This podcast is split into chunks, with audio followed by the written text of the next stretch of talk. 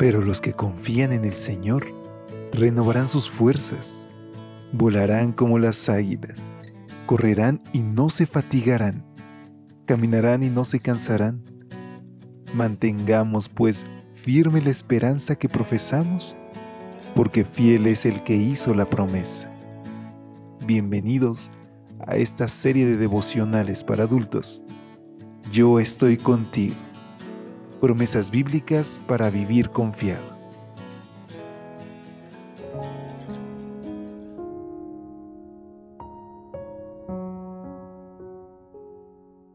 Hola, hola, muy buenos días. Qué gusto saludarte hoy. Gracias a nuestro Padre, porque hoy podemos abrir los ojos y contemplar sus maravillas. Gracias a Dios, porque hoy podemos saber que le importamos, que nos ama, que Él está con nosotros en nuestros momentos de dificultad, de tristeza, que nos abraza, nos entiende y se compadece de nosotros. Y que hoy, viernes 3 de noviembre, desea tener un encuentro personal contigo y conmigo. Ese es el tema central de este tu espacio de lecturas devocionales para adultos, el que podamos recordar sus promesas y reclamarlas en el nombre de Jesús en cualquier momento de necesidad. Por eso al extenderte una calurosa bienvenida a nombre de todo el equipo de Evangelike, te pido a que hoy prestes atención a nuestra reflexión titulada Me libró de todos mis temores. El Salmo 34, versículo 3 y 4 nos dice, Vengan, hablemos de las grandezas del Señor, exaltemos juntos su nombre. Oré al Señor y Él me respondió, me libró de todos mis temores. Se le atribuye a Franklin D. Roosevelt haber dicho que a lo único que hay que temerle es al miedo mismo. De acuerdo con el diccionario de la lengua española, uno de los significados de la palabra miedo es angustia por un riesgo o daño real o imaginario. El doctor Carl Albrecht ha identificado los cinco miedos que todos tenemos. Le tenemos miedo a morir, a perder una parte de nuestro cuerpo, a estar en situaciones que no podemos controlar, a convertirnos en una persona no deseada y a la muerte de nuestro ego. Todos tenemos miedo.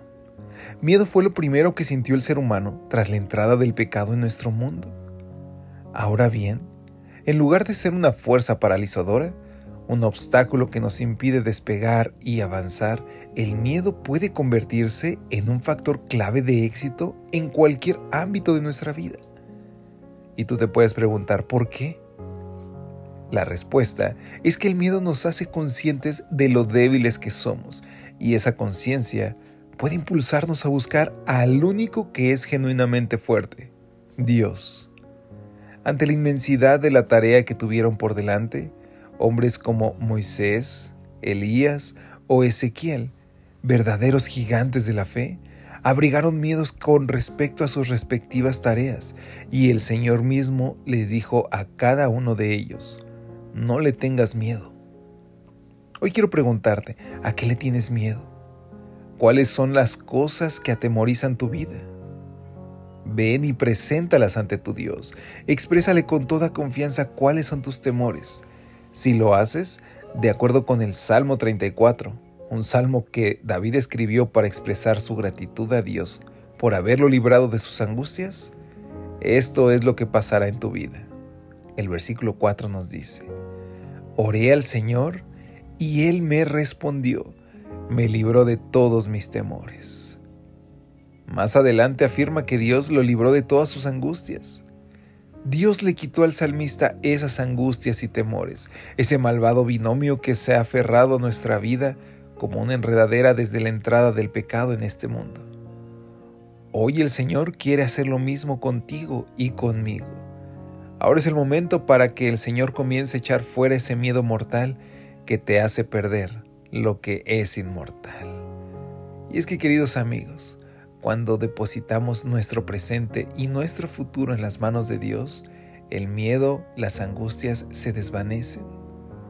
Hay ocasiones en que la incertidumbre de no tener el control sobre alguna situación nos hace sentir ese miedo, esa angustia.